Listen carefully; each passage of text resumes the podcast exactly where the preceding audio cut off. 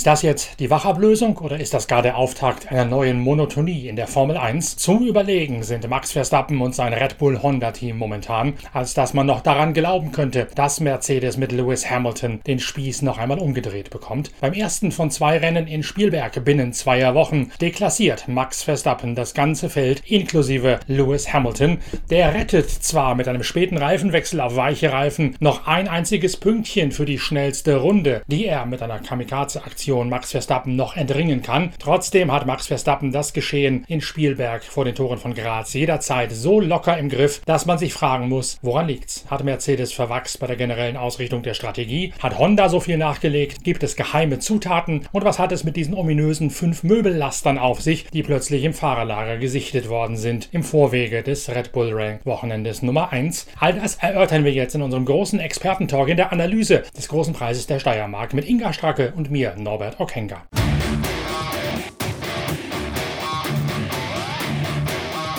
Es scheint also tatsächlich so zu sein, dass Max Verstappen sich jetzt an der Spitze vielleicht vorentscheidend davon stehlen kann. Gestern in der Steiermark hat er, wenn man das Ganze richtig nüchtern betrachtet, keinen Gegner gehabt. In den ersten zehn Runden hat Max Verstappen drei Sekunden Vorsprung auf Lewis Hamilton rausgefahren und damit die, ein, die einzig mögliche taktische Variante, taktische Finte von Mercedes, das Rennen vielleicht doch noch zu drehen, im Keim erstickt, nämlich ein Zeitfenster für einen sogenannten Undercut rauszuholen. Er hat sich gleich durch diese drei Sekunden Vorsprung aus der Gefahrenzone eines früheren Boxenstopps durch Mercedes, durch Lewis Hamilton quasi hinaus manövriert. Und danach hat er an der Spitze das Thema eigentlich äh, relativ entspannt nach Hause schaukeln können. Ja, hat er auch so gesagt. Also es war auch in der Quali, da hat der, hat der Max noch gesagt, ja, ich hoffe, dass morgen ein spannendes Rennen wird. Aber irgendwie war das nicht so überzeugend, als er das gesagt hat. Ich glaube, da war ihm schon klar, dass es vielleicht nicht ganz so spannend wird. Ne? Also Red Bull ist einfach so stark jetzt, dass man fast sagen kann, Red Bull ist das Maß aller Dinge, zumindest letztes Rennen, dieses Rennen und naja, wenn nicht ein Wunder geschieht, wahrscheinlich auch nächstes Rennen. Und das wiederum sorgt bei Lewis Hamilton dafür, dass der sogar in der gesamten Körpersprache ähm, so niedergeschlagen ist, wie ich ihn schon ganz lange nicht mehr erlebt habe. Dabei hatten wir doch eigentlich noch gedacht, dem macht das jetzt gerade richtig viel Spaß. Das ist noch nicht lange her, dass wir bei unserem Expertentalk auf Pitwalk TV genau das eigentlich festgestellt haben, zu sagen, der blüht jetzt nochmal wieder auf und möchte deswegen seinen Vertrag noch verlängern, weil er jetzt eine ganz neue Motivation quasi wie einen Jungbrunnen für seine Formel 1 findet, dadurch, dass er jetzt einen Gegner hat, mit dem er auf Augenhöhe kämpfen kann.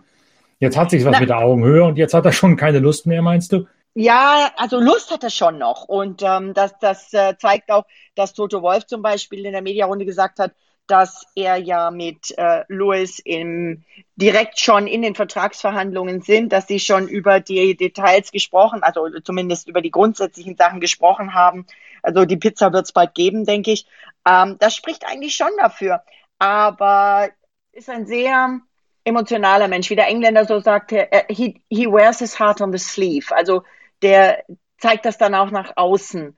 Und ähm, was er in der Castellet schon gesagt hat, dass er auf den Geraden einfach nicht vorbeikommt, ähm, das war jetzt hier nochmal deutlicher.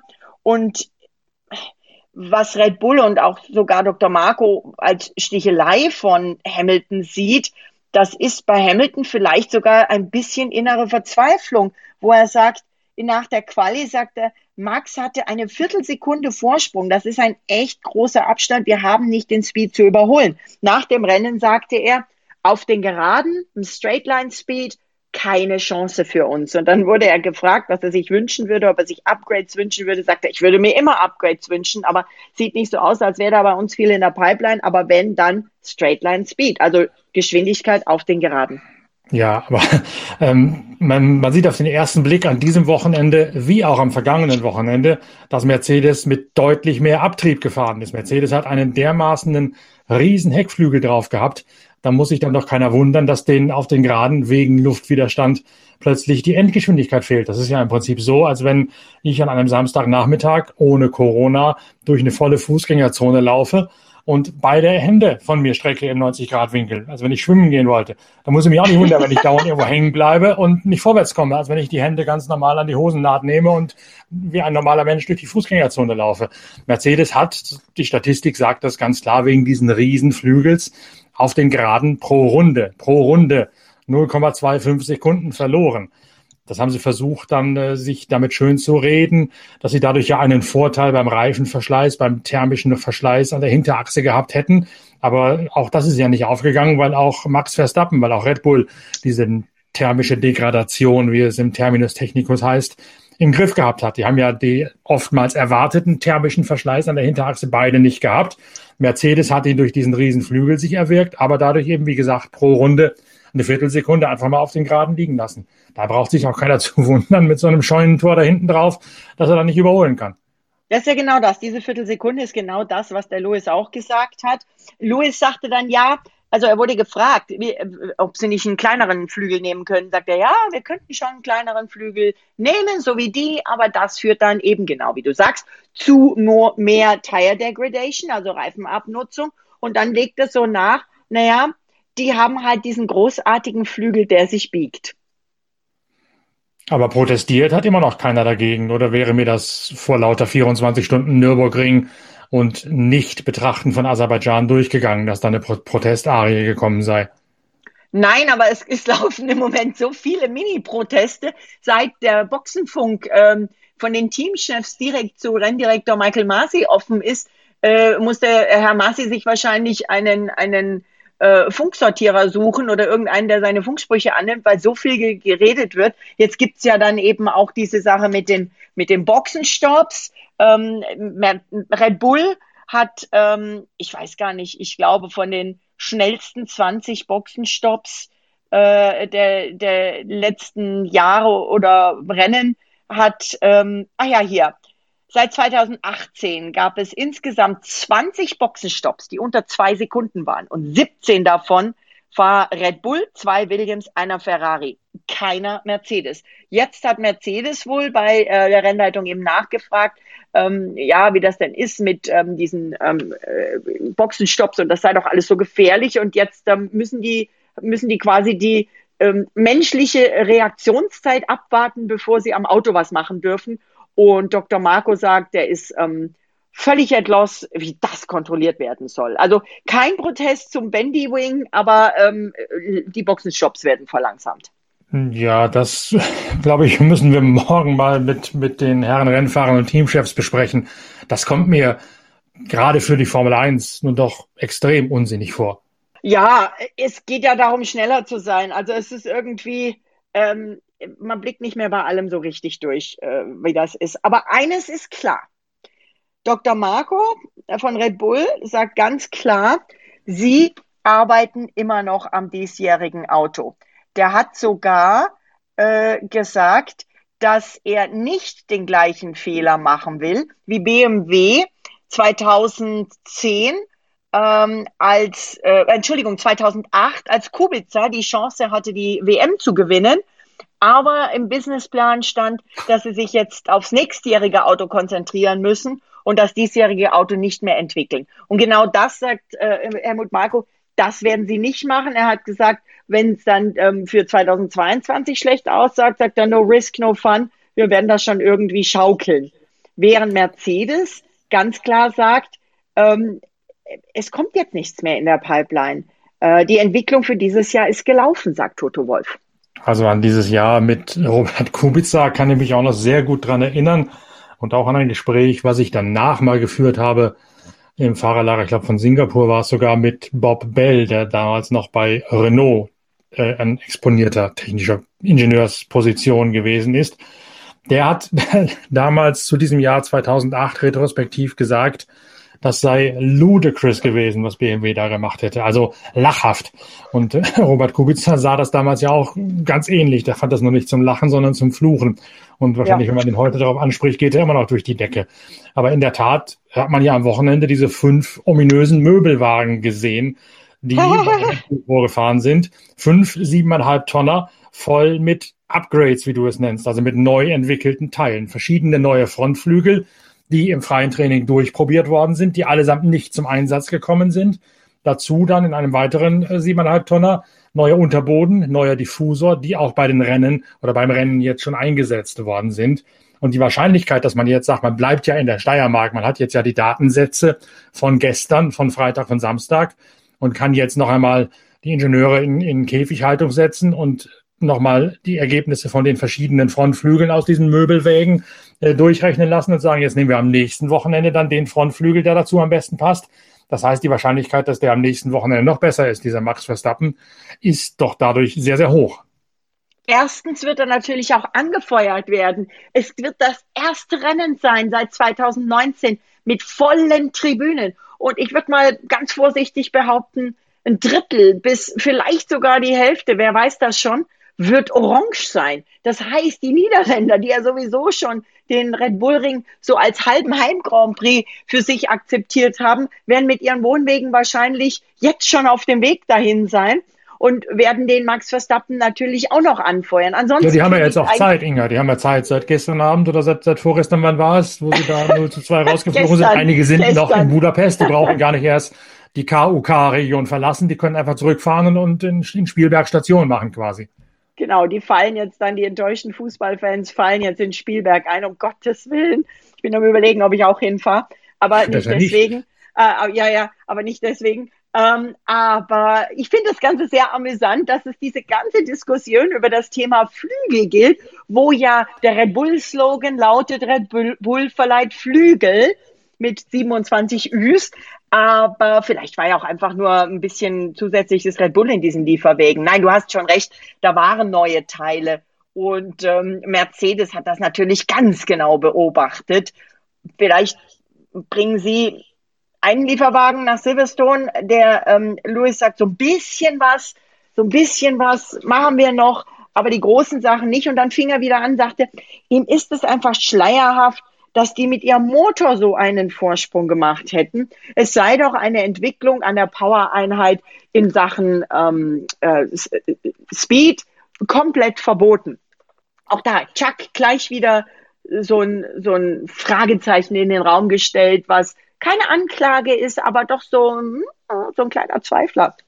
Ja, aber auch da, guten Morgen nach Stevenage. Es gibt eine neue Variante von äh, den sogenannten Betriebsstoffen, sprich vor allen Dingen in dem Fall der Schmierstoff, das Öl, der seit ein paar Rennen zum Einsatz kommt. Wir haben das Thema ja des Öfteren schon zu packen gehabt, sowohl in Podcasts als auch in der Zeitschrift Pitwalk, dass gerade bei diesen Öko-Hybrid-Motoren, bei diesen kleinen Turbos, der Schmierstoff extrem viele Funktionen hat und extrem wichtig ist. Und das ging ja jahrelang sowohl bei Mercedes mit deren Schmierstoffpartner als auch bei Ferrari mit deren Schmierstoffpartner immer Hand in Hand. Das war, wie man in der Ingenieursprache so schön sagt, eine sogenannte integrierte Entwicklung, dass da zum Beispiel von Shell aus Hamburg immer äh, kanisterweise oder tonnenweise, fässerweise das Zeug über die Alpen nach Maranello geschaukelt worden ist in siebeneinhalb Tonnen. Das hat es bei Honda und bei Red Bull oder bei Honda hat es das zu Beginn gegeben. Da haben alle gesagt, Achtung, die machen das auch genau richtig mit deren Partner zusammen. Die sind genauso am integriert entwickeln wie das Mercedes gemacht hat mit Petronas und wie es Ferrari gemacht hat mit Shell. Und dann hat da mal kurz der Kommerz Einzug gehalten, weil es verschiedene Partner gegeben hat, die Geld gegeben haben für die Honda-Teams, sowohl bei McLaren als auch zwischenzeitlich bei, bei Red Bull. Und da gab es dann eben nicht mehr die Entwicklung mit dem standesgemäßen, mit dem etatmäßigen Betriebsstoffpartner von Honda, sondern es musste halt irgendwas da zugekauft oder da reingekippt werden, was aber nicht maßgeschneidert gewesen ist. Das haben sie jetzt wieder zurückgedreht seit ein paar Jahren und seitdem gibt es wieder eine Entwicklung, die aber ein, ein schlauer Fuchs hat das mal ausgerechnet im Vergleich zu dem, was Mercedes und was, äh, was äh, Ferrari gemacht haben mit ihren jeweiligen Partnern, etwa acht Jahre Rückstand aufweist. Das heißt, die kommen jetzt wow. so langsam dahin bei der integrierten Entwicklung von Hardware, also von Motor, mit dem, was man da reinkippen muss, damit er funktioniert, wo die anderen schon lange, lange sind. Also das äh, müsste doch Lewis Hamilton normalerweise auch aufgefallen sein, dass die mit Petronas sowas zugange haben und dass äh, Red Bull das jetzt oder Honda das jetzt mit deren Partner mit Esso genauso macht. Esso zum, Thema, zum Thema Geld hat äh, Lewis Hamilton auch äh, nochmal gesagt, ja, keine Ahnung, wie das hier ist mit diesem Budget Cap oder wie das Ding heißt, aber vielleicht hat, äh, vielleicht haben die anderen mehr Geld zur Verfügung als wir Ich weiß auch nicht. Also auch diese Sachen, dass erstens, dass der Weltmeister sowas überhaupt der Presse sagt, wundert mich. Zweitens äh, kann ich mir auch das nicht vorstellen, dass Red Bull da auf einmal mehr Geld hat als, als Mercedes und das zur Verfügung stellt und deswegen schneller ist. Und dann kam wieder, vielleicht brauchen wir neue Regeln, vielleicht muss man den Flexi-Wing stoppen, vielleicht macht das ja den Unterschied. Und dann auf die Frage, was er denn davon hält, dass sein Team eben die Entwicklungen nicht mehr weiterdreht, dass es eben so ist, dass die, die letzten Teile für das diesjährige Auto bereits ihre letzten Windkanalrunden gedreht haben und dass jetzt alle Ingenieure nur noch am 2022er Auto arbeiten, sagt er, ich werde die Entscheidungen des Teams nicht in Frage stellen. Anfang der Saison war es eng, aber Red Bull hat jetzt einen deutlichen Schritt gemacht nach vorne. Wir arbeiten so hart, wie wir können. Anfangs, wie du vorhin gesagt hast, anfangs hat es Spaß gemacht, aber jetzt sind sie einfach weggezogen. Und jetzt frage ich mal ein bisschen was Ketzerisches, äh, womit ich jetzt ausnahmsweise mal nicht Lewis Hamilton in die Pfanne haue. Red Bull, das haben wir ja in dem Heft mit der großen Formel 1 Technikgeschichte geschrieben. Es gibt ja in diesem Jahr dieses quasi Arbeitszeitkonto, wie viel Zeit man nur im Windkanal verbrauchen darf pro Team. Richtet sich nach der Platzierung aus der Weltmeisterschaftstabelle des Vorjahres. Ich habe die genauen Zahlen nicht im Kopf, stehen aber in Pitwalk Ausgabe 60 in der Tabelle drin. Und Red Bull hat ja mittlerweile also Red Bull Advanced Technology, hat beide Teams, den Bob A mit Red Bull Racing und den Bob B mit Alpha Tauri, quasi zusammengeführt. Das heißt, die haben eigentlich die Windkanalzeit von Red Bull Racing, Max Verstappen und Sergio Perez und von Alpha Tauri mit, äh, äh, na sag schon, wer heißt der Japaner, dessen Namen ich gerade vergessen Yuki habe? Yuki Tsunoda. Tsunoda und Pierre Galli. Das heißt, die beiden können eigentlich ihre Windkanalzeit zusammenführen und haben dadurch quasi ein deutlich üppiger gefülltes Windkanalkonto, was, von dem sie sich was abschöpfen können, als Mercedes das hat. Das wird das sich mit erlaubt? mal fernab von der strategischen Ausrichtung von Mercedes. Wir machen jetzt nichts mehr an diesem Auto. Red Bull sagt, wir machen sehr wohl noch was an diesem Auto. Und zwar mit Schmackes, nämlich mit dem Windkanalkonto von Red Bull und von Alpha Tauri. Also das sorgt natürlich mit Sicherheit, auch wenn es keiner so offen ausspricht, nochmal dafür, dass da der Vorteil in Richtung Red Bull weiter galoppiert. Ist das denn erlaubt? Ich meine, die Autos müssen doch getrennt voneinander gebaut, entwickelt und so weiter werden. Da gab es ja damit mit, no, mit dem B-Mercedes und so weiter. Sie haben es offiziell so verlautbart, dass diese beiden Autos jetzt von Advanced Technology, also von Red Bull Advanced Technology, gemeinsam gedoktert werden. Gedoktert, da wir beim richtigen Stichwort. Ja. Wir haben einen echten Doktor und wir haben einen echten Doktor Honoris und das ist so nett, wie die beiden Teamchefs, die sich wirklich, die Künste, ich mag sie beide und ich respektiere sie beide, absolut. Aber du könntest den, den Dr. Marco und den Ehrendoktor Wolf könntest in den Sandkasten setzen und da würden sich drum streiten, wer jetzt das Schäufelchen haben kann. So verhalten die sich teilweise. Es ist herrlich, aber es macht ja auch Spaß und es ist ja auch toll, weil wir haben was zum drüber reden und zum Schreiben. Aber in der Tat äh, hat äh, der Dr. Marco äh, angesprochen darauf, was eben äh, Doktor, also Toto Wolf hat ja diesen Ehrendoktor, was äh, Toto Wolf gesagt haben soll in Bezug auf, es kommen auch wieder Strecken, äh, auf denen Mercedes besser ist, aber jetzt ist erstmal äh, Red Bull der Favorit und dann hat er gesagt, ja, was der Dr. Honoris Wolf da so sagt und hat dann weiter seine Antwort gegeben. Und das sind so diese, die, die sind ja auch beide hochintelligent und sie haben beide einen knochentrockenen österreichischen Sinn für Humor und das macht so Spaß. Ich weiß nicht, wie, wie das auf Englisch für, für unsere britischen Kollegen rüberkommt, ob die das so, diese Feinheiten mitbekommen überhaupt, aber es ist großartig. Also bei Dr. Marco glaube ich fast schon, weil dieser gerade dieser Grazer steirische Humor, den der an den Tag legt, der ist ja fast so schwarz wie der englische. Ja, ja, ist er. Also ähm, und das, ähm, das deswegen ist aber auch im Red Bull Team, wir haben ja schon mal auch mit ähm, mit Lukas und Timo im, im YouTube gesprochen, diese, diese, dieser eingeschweißte Zusammenhalt zwischen den Red Bull Jungs, der ist einfach gigantisch. Und wenn du gesehen hast, wie ähm, Helmut Marko auf dem Podium vor Champagner äh, oder, oder Sekt, das ist ja kein Champagner mehr, äh, vor, vor diesem Ferrari Trento Sekt getrieft hat, der war komplett patschenass und danach haben sie das Teamfoto gemacht und beim Teamfoto hat Red Bull eine neue Tradition. Jeder hat eine Red Bull Dose in der Hand und die wird feste geschüttelt, aufgemacht und dann sprühen die sich mit diesem klebrigen, süßen Red Bull an. Brr, kann ich da noch sagen. du bist so still. Ja, vor, vor lauter Entsetzen über diese Vorstellung, dass mich einer mit diesem klebrigen Red Bull ansprühen würde. Aber gut, das muss ja auch nicht sein. Ja, ähm, ich trinke es lieber. Ich mag die mhm. Sommer Edition ganz gern, die blaue Kokos vom letzten, letztes, vorletztes Jahr. Ich weiß gar nicht, äh, normalerweise kriege ich immer die neuen Editions mit, wenn ich an der Rennstrecke bin. Ich hoffe, dass ich bald mal wieder da sein darf. Aber man darf ja trotzdem nicht in die Motorhomes rein, so schön sie denn sind. Also die Presse darf jetzt wieder ins Fahrerlager, mhm. zumindest ausgewählte Presse, aber auch nur draußen. Und also sie dürfen nirgends rein und ja, mal schauen, wie es weitergeht. Das heißt, die Arbeitsbedingungen, das habe ich jetzt tatsächlich nicht verfolgt. Die Arbeitsbedingungen für unser Eins oder besser eure Eins, ich bin ja bei der Formel 1 nicht mehr, die sind immer noch mäßig. Absolut. Und mit, mit Radio bin ich im Moment, ich frage jedes Rennen an. Vielleicht äh, darf ich äh, jetzt dieses Wochenende nach Österreich. Ich meine, wenn, wenn da 100.000 Fans auf die Tribünen dürfen. Vielleicht setze ich mich aber auch auf die Tribüne und gucke mir das mal von der Tribüne an. Ich ähm, bin am Überlegen, ganz ernsthaft. Was spannend zu beobachten gewesen sein wäre, gestern war die Rolle von Lando Norris, der plötzlich nach dem Start davor gefahren ist, vor die beiden, sagen wir mal, B-Piloten aus, aus den beiden Titelanwärterteams und so dafür gesorgt hat, dass die B-Piloten eigentlich keine Rolle mehr gespielt haben. Der hat sich so lange, wie es seine Reifenstrategie hergab, vor Sergio Perez und vor Valtteri Bottas halten können.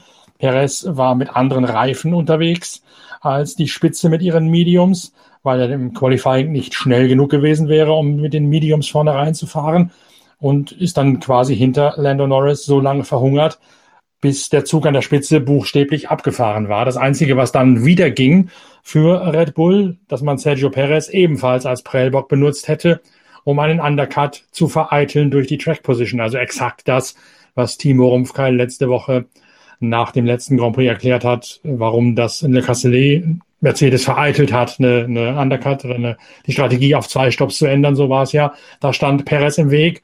Der wäre jetzt wieder im Weg rumgestanden.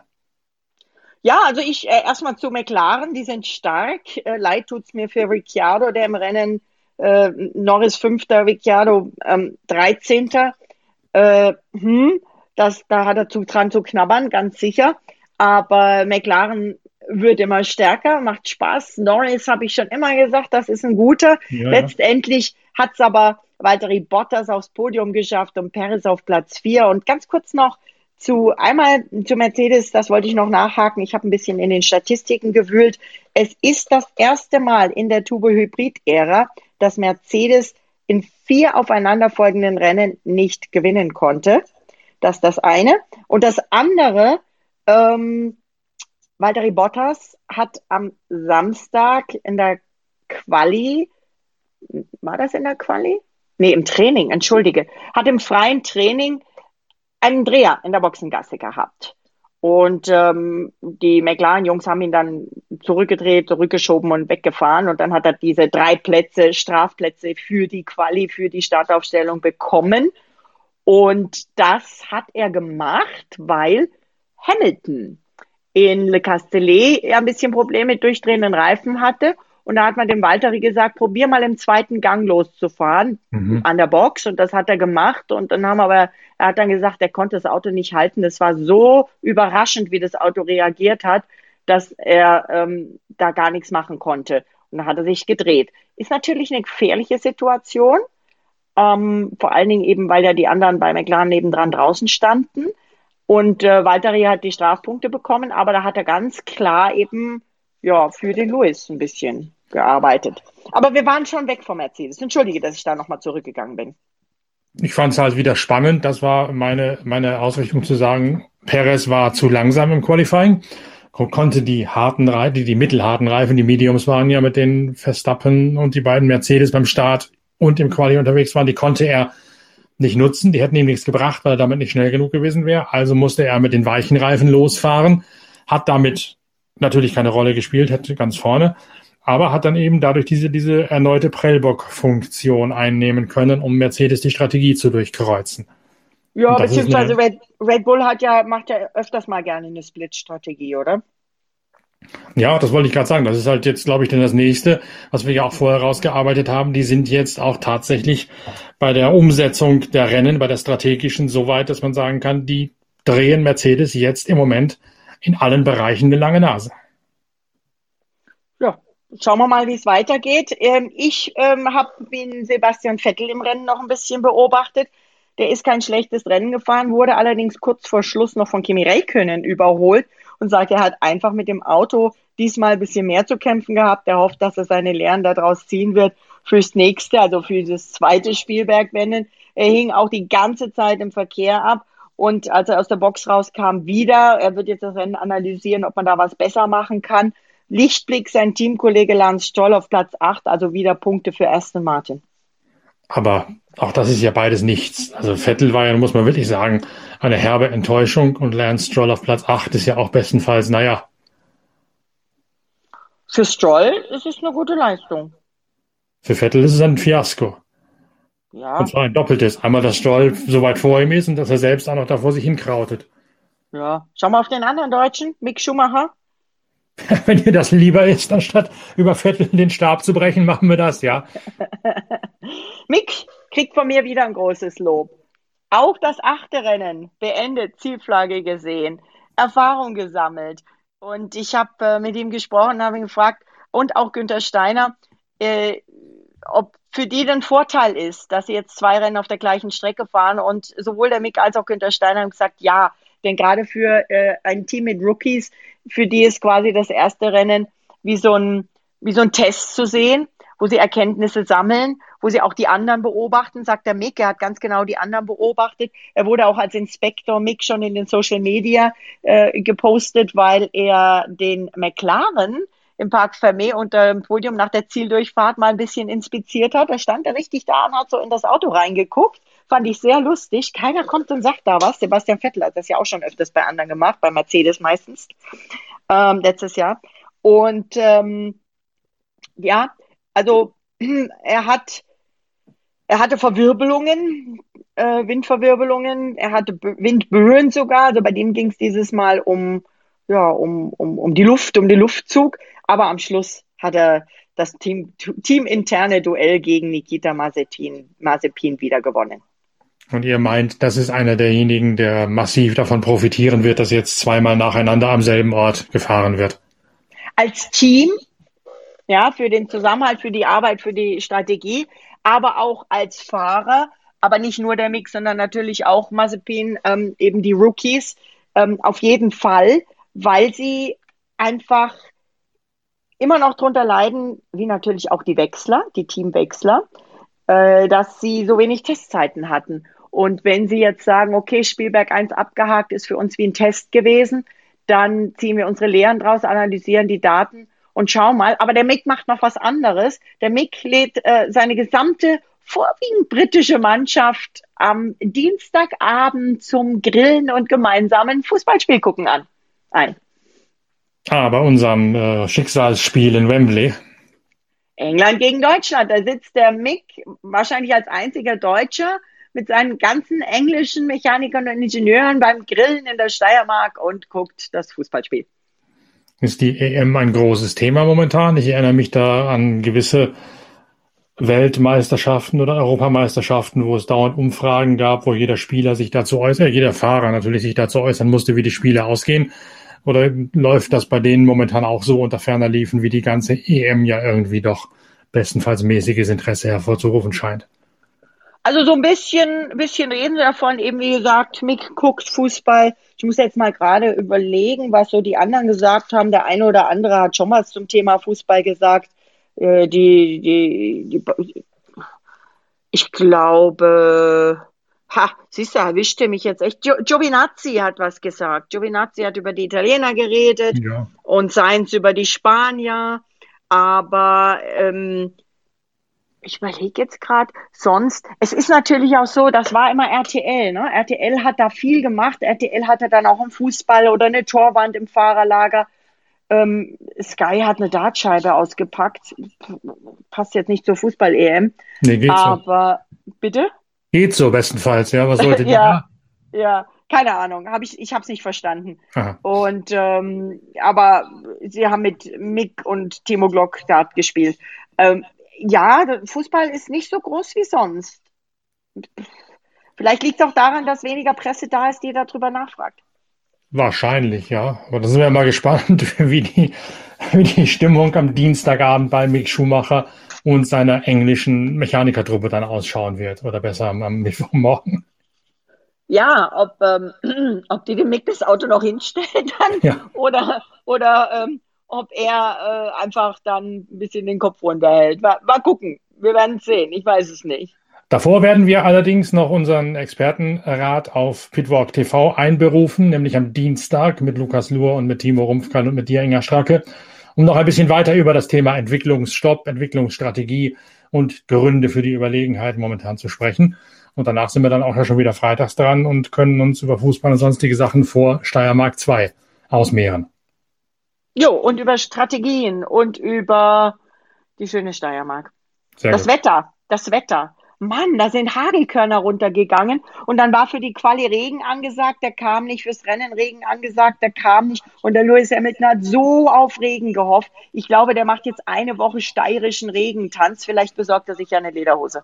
Ist denn das Wetter für nächste Woche schon bekannt? Soll es da auch wieder durchwachsen werden? Denn in der Tat ist ja wahrscheinlich Regen als Gleichmacher die einzige Chance, die Mercedes jetzt noch hat.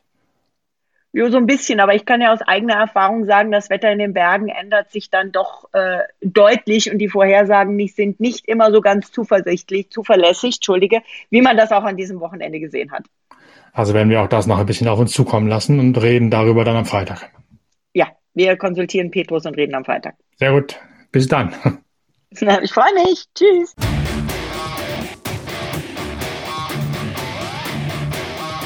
Viel spricht dafür, dass das jetzt die Trendwende gewesen ist im Titelrennen in der Formel 1. Wir gehen der Sache natürlich weiter auf den Grund und beleuchten auch die Gründe dafür, warum das Pendel plötzlich in die andere Richtung ausschlägt. Das tun wir mit unserem großen Expertentalk auf Pitwalk TV, also dem Streamingdienst der Zeitschrift Pitwalk. Der nächste Talk mit Lukas Luhr, mit Inga Stracke, mit Timo Rumpfkeil und mir, Norbert Okenga, ist bereits terminiert. Könnt ihr euch schon darauf freuen, auf weitere spannende Einblicke und Analysen aus der weiten Welt der Formel 1 und hinter den Kulissen. Wir hören uns bald wieder mit den nächsten nächsten Pitcast-Ausgaben. Wir sehen uns bald wieder auf Pitwalk TV und wir lesen uns in der neuen Ausgabe der Zeitschrift Pitwalk, deren 180 Seiten Motorsport-Qualitätsjournalismus mittlerweile auch im Handel sind. Danke, dass ihr dabei gewesen seid bei diesem Pitcast, dem Podcast der Zeitschrift Pitwalk. Bis bald auf allen Kanälen der Pitwalk Collection. Euer Norbert Ockenga.